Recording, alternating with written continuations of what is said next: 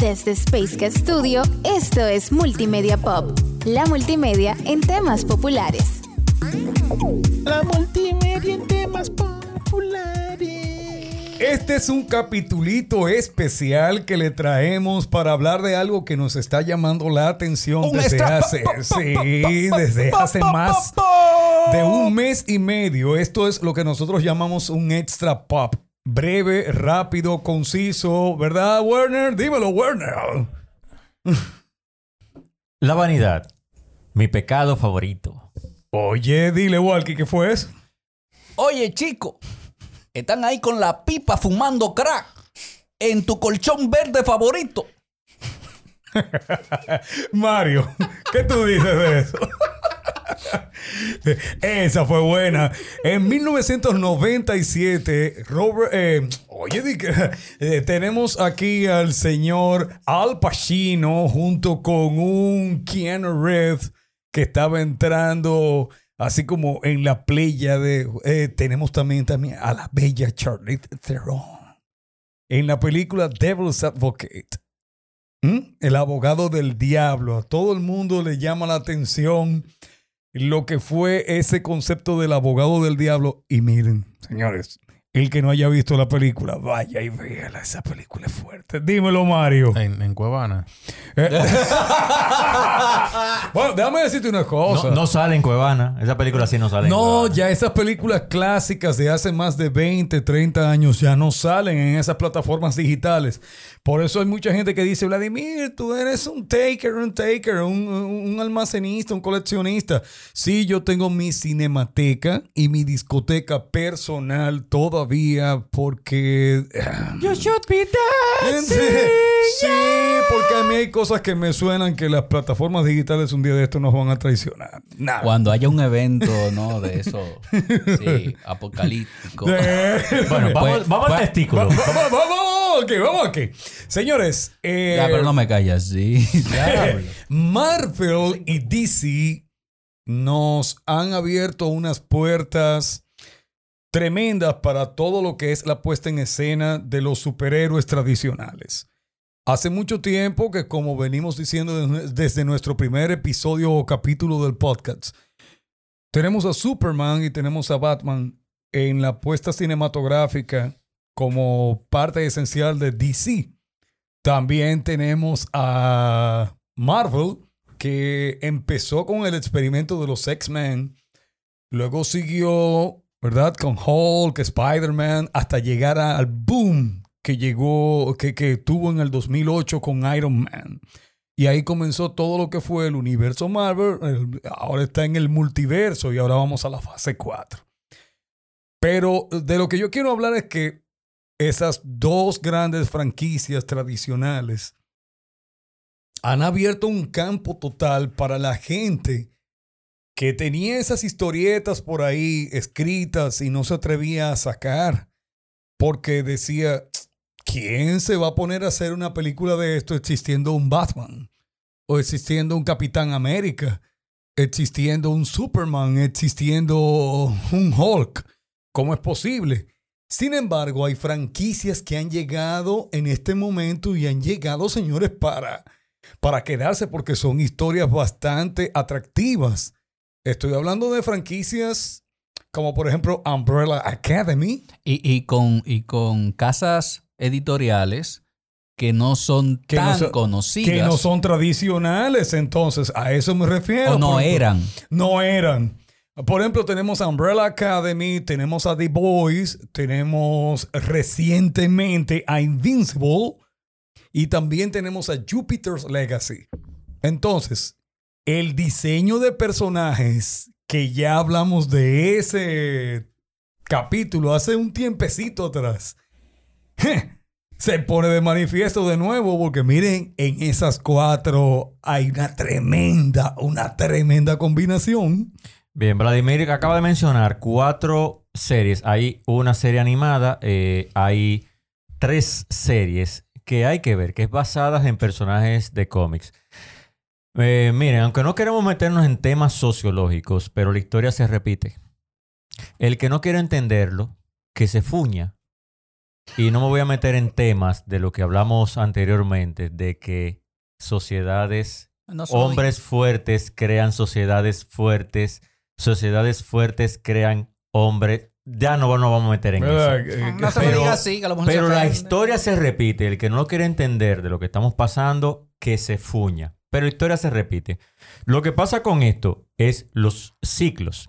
Y este ciclo sucedió durante la edad de plata de la era de los cómics, cuando los cómics se leían, o sea, cuando no había películas de cómics, que fue mayormente después del año 2000, donde se popularizaron las películas y las series basadas en personajes de cómics. Recuerdo, igual que podría dar referencia a eso, de la existencia del Comic Code, el código que validaba la existencia de cómics que se pudieran expender en centros y kioscos establecidos, o sea, eran los legales. Gracias, Había- gracias a Dios hubo eso porque eso hizo que surgieran otras casas un poquito reverdes. Es lo que pasa justamente ahora. Después de la existencia de los clásicos de la Edad de Oro, mayormente de la compañía DC, de la de compañía Marvel. Marvel. de editoras y números, eh, títulos exitosos como The Phantom, Flash Gordon, el mismo Batman, Detective Comic, eh, Action Comic y esos títulos que eran los establecidos, se, categorizó el cómic en base a 10 reglas establecidas para poder eh, escribir cómo eran los temas de los cómics. O sea, no se podía tocar temas de drogadicción, sexuales, sobre violencia. Y el Codic Code eh, era el que establecía que tú cumplías con esos requisitos, lo que hizo que algunas casas editoras no pudieran eh, producir eh, guiones y historias que se salieran de esos límites. Lo que comenzó con, digamos, con este lenguaje de publicaciones background, publicaciones que se salían de esos parámetros. Y como dijo Walkie, comenzaron a producirse guiones alternativos a las historias establecidas. Es lo que yo entiendo que está pasando ahora con el cine. Al venir este fuetazo de publicaciones eh, eh, de, o producciones audiovisuales en el cine de DC y de Marvel, en base a las historias de los cómics, han venido algunas historias alternativas que primero podemos mencionar a Hellboy, que no pertenece a ninguna de ellas, y es bastante vieja, producida por Guillermo del Toro.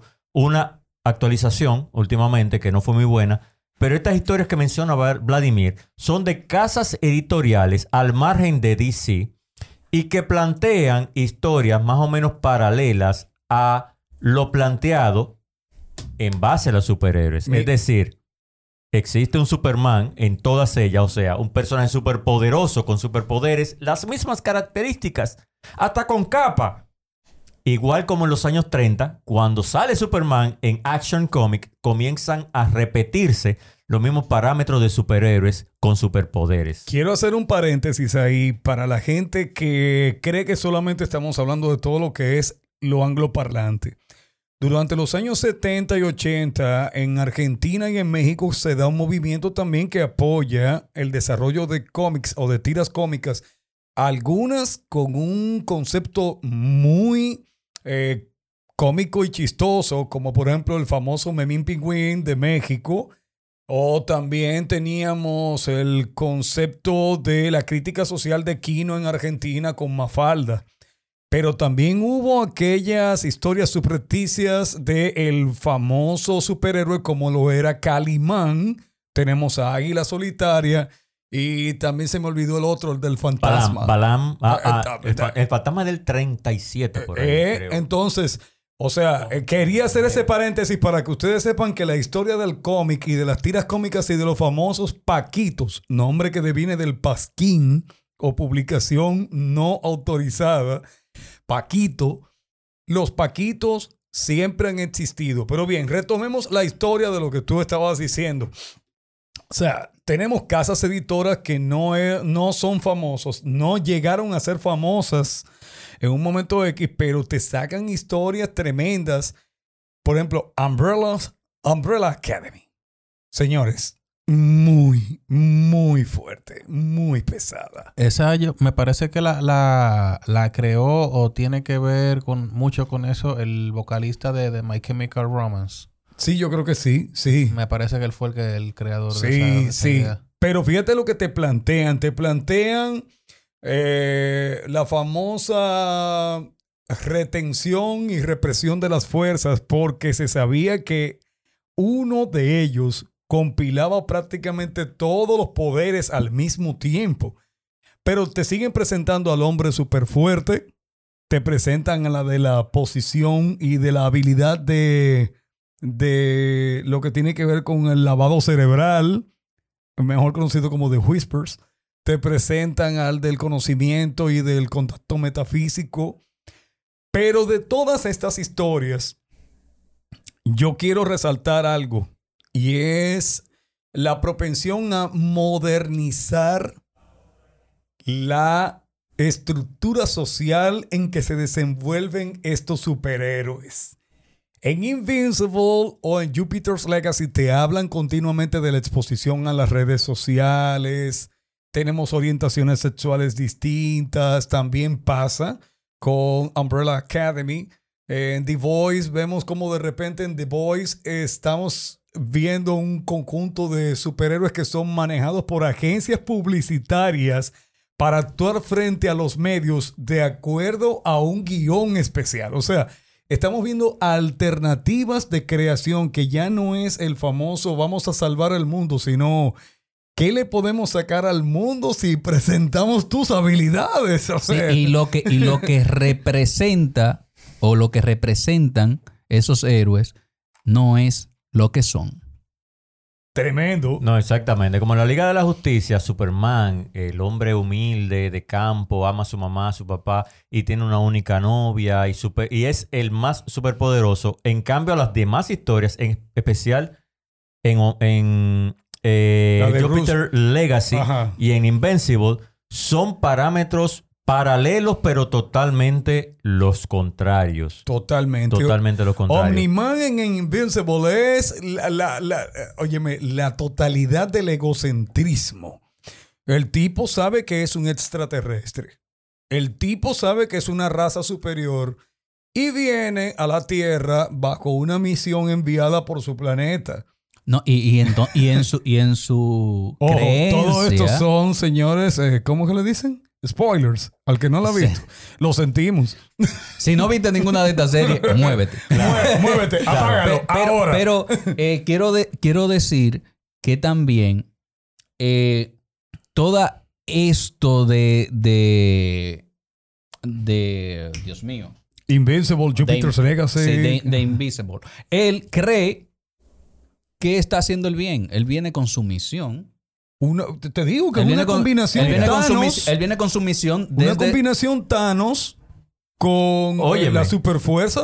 Lo importante y lo que Él queremos dice, hablar, usted lo que eh, pasa eh, es que... ayudar a la tierra que yo vengo. Sí. Hay que matar unos cuantos. hay pero que ¿qué pasa? matar, hay que matar gente. Es que este, este extra pop, estamos hablando de cuatro series diferentes al mismo tiempo. Tal vez ustedes se lo van a encontrar confuso, pero hay unos planteamientos filosóficos en cada una de estas series que son generales y transversales. Es que la... De lo que está hablando Walkie es de la existencia humana, a pesar de que estamos hablando Ajá. de superhéroes, de cómo cada quien se concibe, porque en ese caso, sí, para, para ese personaje de, Omniman. de Omniman, él está razonando racionalmente en base a la verdad, en base a destruir un planeta entero y a la Think, humanidad. Mark, think. O sea, piensa. es que yo. Piensa. O sea, tipo. eh, Señores, esa voz la hace J.K. el, el que comparó a ese artista urbano con Luis Guerra, él está razonando racionalmente.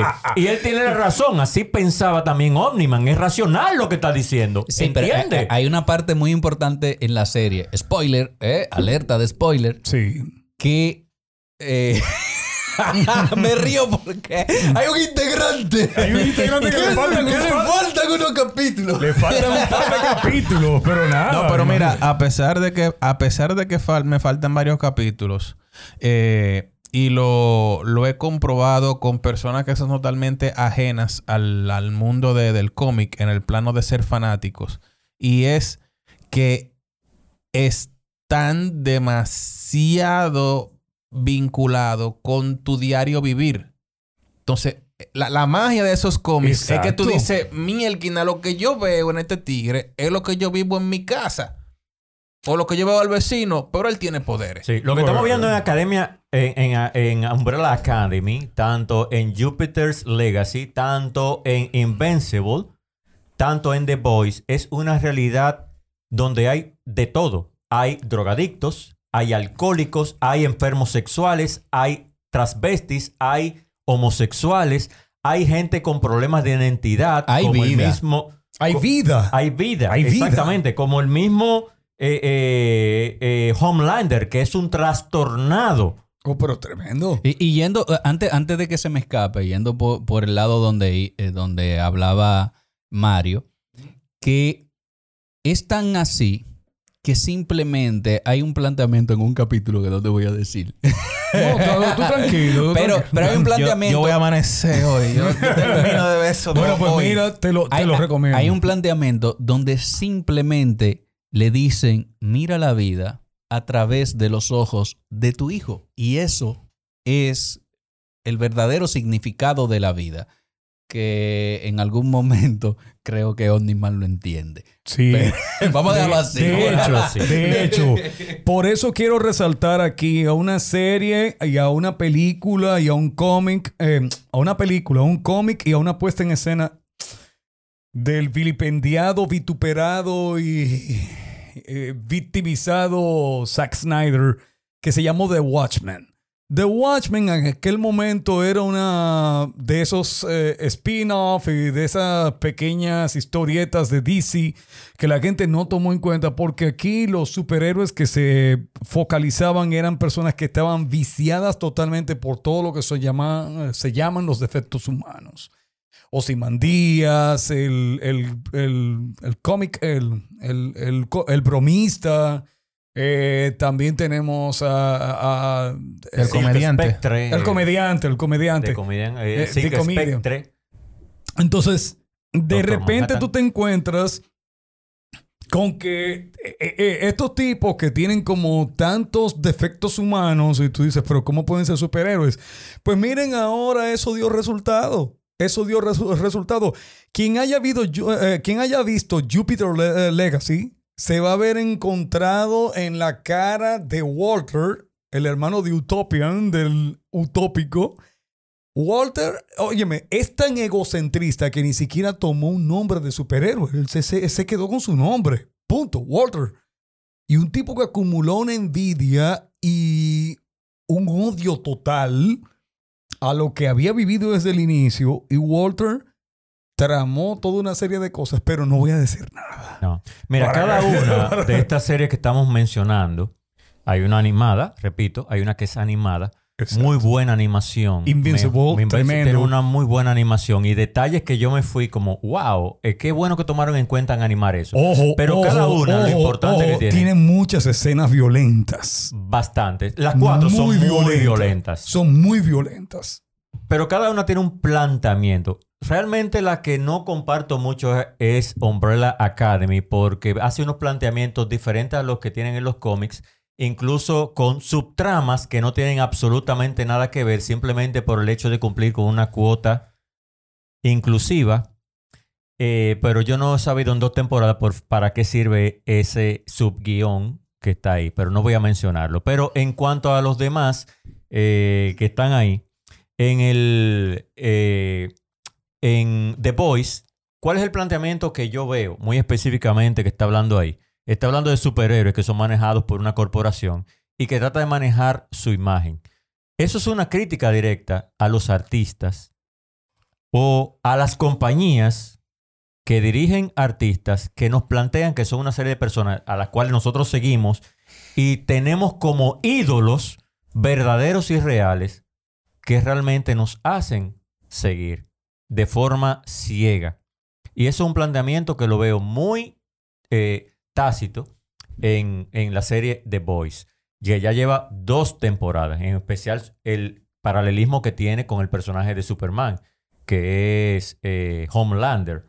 En, eh, por ejemplo, Invincible, claro, también es una aprender entre el respeto que tengo por mi padre y lo que debo ser como persona. Y cuando mi padre me dice, tú tienes que hacer eso, y en el cual yo no estoy de acuerdo con hacer eso, sin mencionar el paralelismo que hay con la Liga de la Justicia. Cada uno de los personajes tiene un, un igual a la Mujer Maravilla, un Aquaman, un Flash, un, Linterna Verde. sí. o sea, hay, son muy paralelos a cada uno. Eh, pero realmente el contexto social entre un joven, un niño, que quiere seguir los pasos de su padre por la admiración y que sigue siéndolo a través de la serie, y su entorno también a través de sus compañeros de clases, porque sigue siendo un adolescente. En cambio, en, en, en eh, Jupiter's Legacy es totalmente lo contrario, la negación de que yo no quiero ser como me establecen los parámetros sociales, porque el mundo cambió. Ya los parámetros que se seguían antes no son los mismos parámetros que se siguen ahora. Ya el mundo cambió y debo adaptarme a que el mundo cambió. Bueno, en realidad los hijos no tienen que adaptarse. Los hijos nacen en esa corriente y entienden que lo que se está viviendo o se está haciendo es natural. Lo que deberían adaptarse quizás son la generación anterior, que dicen, yo he venido haciendo las cosas de una manera siempre y así me han funcionado. ¿Por qué cambiar si, si me funciona? Pero no se dan cuenta que los tiempos cambian. Y creo que es una, una crítica muy clara a nosotros, los que somos padres, que muchas veces queremos que nuestros hijos vivan en el mundo que nosotros vivimos. Y lamentablemente ese mundo cambió. Este mundo nuevo que ellos están descubriendo, pues entonces tienen que asumirlo con una nueva cara. Claro, quizás debe haber un punto intermedio o quizás nosotros debemos ceder un poco y quizás ellos también deben escucharnos un poco.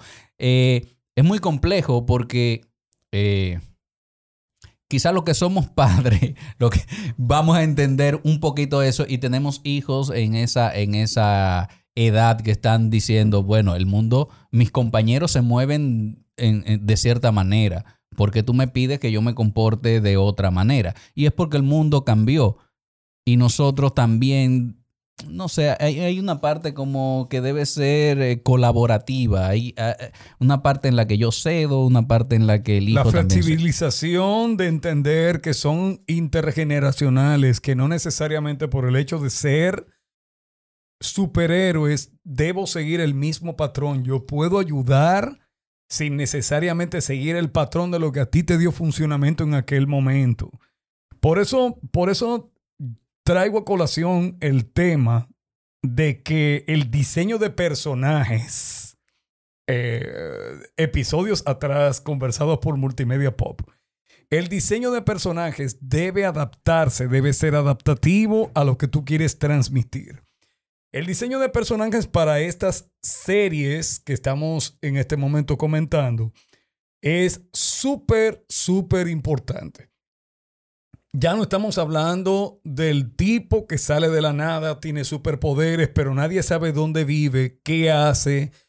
Y puede mantener por años y años y años siendo un Clark Kent que solamente con quitarse los lentes ya se convierte en Superman. O un Bruce Wayne que fingiendo la voz y poniéndose una máscara sigue de luego más adelante siendo Batman. Estos tipos tienen redes sociales estos tipos están en el medio, esta gente va a discotecas, esta gente está en un, en un ambiente totalmente distinto. Entonces, el diseño de personajes debe ser adaptativo a la época. Y estamos viendo que independientemente de que por más que tú quieras ocultar tus superpoderes, la gente ya te conoce. ¿Qué quiere decir esto? Se pueden crear buenas historias basándose en lo ya conocido sin necesidad de soslayar, de ocultar ni de destruir la esencia del momento en que estamos viviendo. Yo por eso estoy tratando de darles a ustedes un, un espaldarazo de que traten de ver estas, estas series para que comprendan y entiendan que el diseño de personajes, que lo hemos hablado bastante por acá, estructurar psicológica y físicamente a un personaje, se puede hacer tomando en cuenta elementos actuales sin dejar la naturaleza misma de lo que en un momento determinado dio éxito. Antes que tú concluyas, Vladimir, hay algo que a mí me apasiona de las historias basadas en cómics, principalmente de los años 60, es su contexto social basado en los tiempos. Hoy es un tiempo, por supuesto, inclusivo, un tiempo donde las Viene minorías, Superman negro. su maldito... ok. Pero Y- se está adaptando a los Pero, por tiempos. ejemplo, los, colores, 60, las flores. lo- Hulk trataba de un problema atómico. Iron Man, eh, la guerra nuclear o la guerra, eh, la guerra fría, eh, armamentista. El hombre araña que tenía superpoderes, pero tenía complejos en base a sus problemas de, de su adolescencia, etc. Y estos por supuesto, muy adaptados a los tiempos y además de muy violentos, nos tratan de problemas que vemos hoy actualmente sobre racismo, sobre abusos a minorías en base a su eh, preferencia sexual, en base a traumas incluso psicológicos por cargas emocionales que tienen, que mayormente es lo que tiene el joven actualmente, y hasta los padres por el estrés por el trabajo que se lo transmiten a los hijos. Esos son los planteamientos actuales que vienen en esas historias alternativas, más allá de las planteadas, de las tradicionales de los años de oro y de plata de la historia del cómic. Nuevas historias más adaptadas a nuestros tiempos. Me gustó algo mucho que dijo Walkie hace un momento. Obviamente, como lo dije hace un tiempecito, Khalil Gibran nos presenta que cada uno de nuestros hijos son flechas lanzadas por el arco de tu vida. Pero debemos tomar en cuenta que cada quien lleva su trayectoria de acuerdo a lo que son las veleidades del viento, la física y el calor, que en este caso serían las redes sociales, la presión mediática, pero sobre todo el hecho de tener una vida acomodaticia del YouTube, del celular, de encontrar todo navegando rápidamente. Estas series te plantean chicos que tienen superpoderes, pero que no necesariamente tienen que establecerse en el contexto social que tuvieron sus padres. Y ellos quieren hacer las cosas a su propia forma, a su propio modo. ¿Sí o no, Walker? Eh, eh, sí, antes de, que tú vayas a concluir, yo, saliéndome un poquito de ese tema, quisiera recalcar, si no se han dado cuenta, que los ejemplos que hemos puesto acá son unos ejemplos que siguen el canon de DC. Sí. Entre comillas, copian lo que estaba haciendo DC en el cómic. Oh, no copian a Marvel. Y lo copian bien. ¿Para qué? Entonces, esto, esto es un clamor de un, de un fan. Desealo bien con el original. ¡Cojo! Eso Por es- favor. eso es lo que nos llama la atención, porque por ejemplo, tú tienes a un Omniman que es alguien que, caramba, o sea, es algo que DC si se hubieran puesto en eso, no, diablo. es que Lo de- importante es hacerlo negro. sí, pero, pero que yo no estoy en contra del color de piel. tenga Yo- amiguis, y que a- tenga a- amiguis. a- es, es- es dañar un guion para que, para que la cosa parezca que está entrando en ser políticamente correcto. Bueno, en fin. Gente, dennos apoyo en las diferentes plataformas de podcasts, así como también participen con nosotros en Discord. Y recuerden que pueden dejar dudas, inquietudes, preguntas que nosotros estamos abiertos para contestar todo. Si puede ser en, en formato de audio, las dudas para pasarla por, por acá, pues Mucho sería mucho mejor. Mucho mejor. Pero de verdad yo quiero que todos ustedes entiendan que estamos tratando de hablar de temas actualizados. Aquel que se haya sentido molesto porque es un spoiler, bueno, pues lo sentimos. Simplemente saque un tiempecito de estar eh, dando like en, en algunas cosas y, Y empiecen, y empiecen a leer, ver eh, cosas que de verdad los pueden ayudar a formarse mejor como futuros profesionales. Hasta aquí fue todo. Ahí se ven. Bye bye. Multimedia Pop desde Space Cat Studio. Recuerda seguirnos en el Instagram Multimedia Pop, y en nuestra página web multimediapop.com.